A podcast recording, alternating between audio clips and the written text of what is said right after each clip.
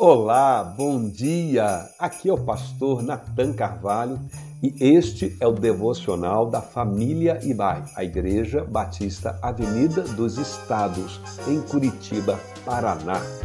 Hoje é sexta-feira, dia 16 de dezembro de 2022. Estamos concluindo mais uma semana. O Natal tem sido o nosso tema geral. Nessa semana, especialmente, estivemos meditando em um único texto, que é o de Isaías, capítulo 9, verso 6, que iremos ler outra vez. Porque o menino nos nasceu, um filho se nos deu. O governo está sobre os seus ombros e o seu nome será Maravilhoso Conselheiro, Deus Forte, Pai da Eternidade, Príncipe da Paz. Como já mencionamos ao longo desta semana, os quatro títulos reais mencionados no texto de Isaías descreve profeticamente o reino espiritual que seria iniciado por Jesus Cristo, o Rei dos Reis. Cada um deles revela aspecto do caráter, da vocação e da missão de Jesus. O último título que queremos destacar é Príncipe da Paz. Esta expressão descreve um governo próspero de paz e restauração. Somente quando reconhecemos a Jesus como Senhor em nossos corações e entregamos a Ele o governo então de nossas vidas, podemos experimentar esta paz profunda que transcende todas as circunstâncias. Vivendo sob o reino de Cristo, encontramos alívio para o peso da dor por nossas perdas sofridas, porque Ele é alguém que conhece a nossa dor. O mesmo Jesus, apresentado aqui por Isaías como príncipe da paz, também é descrito no capítulo 53, o verso 3, como um homem de dores experimentado no sofrimento.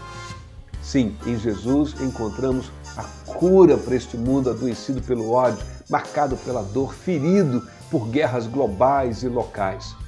Quando o seu reino se estabelece em nossos corações, a alegria consegue triunfar sobre a tristeza. O perdão consegue prevalecer sobre a mágoa.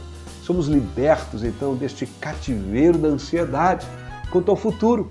E a esperança ergue a sua bandeira, iluminando o que antes havia escuridão e desespero. Por isso também, quem vive sob este reino se torna embaixador deste príncipe da paz.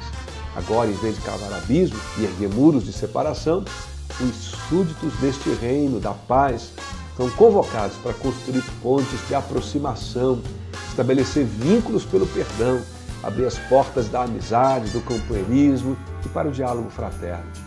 Estamos em dezembro e o Natal já se aproxima mais uma vez. Somos lembrados então pelo profeta Isaías que este príncipe da paz de Deus, que excede todo entendimento, está ao nosso alcance, mediante a fé em nosso Senhor Jesus Cristo. Celebremos o nascimento do príncipe da paz. Experimentemos desta paz que ele tem para nós e anunciemos a chegada do seu reino a todos que estão ao nosso alcance. Quero convidar você para terminar esta semana e esse devocional nesse momento, orando comigo. Senhor, obrigado por se revelar a nós por meio do teu Filho Jesus Cristo.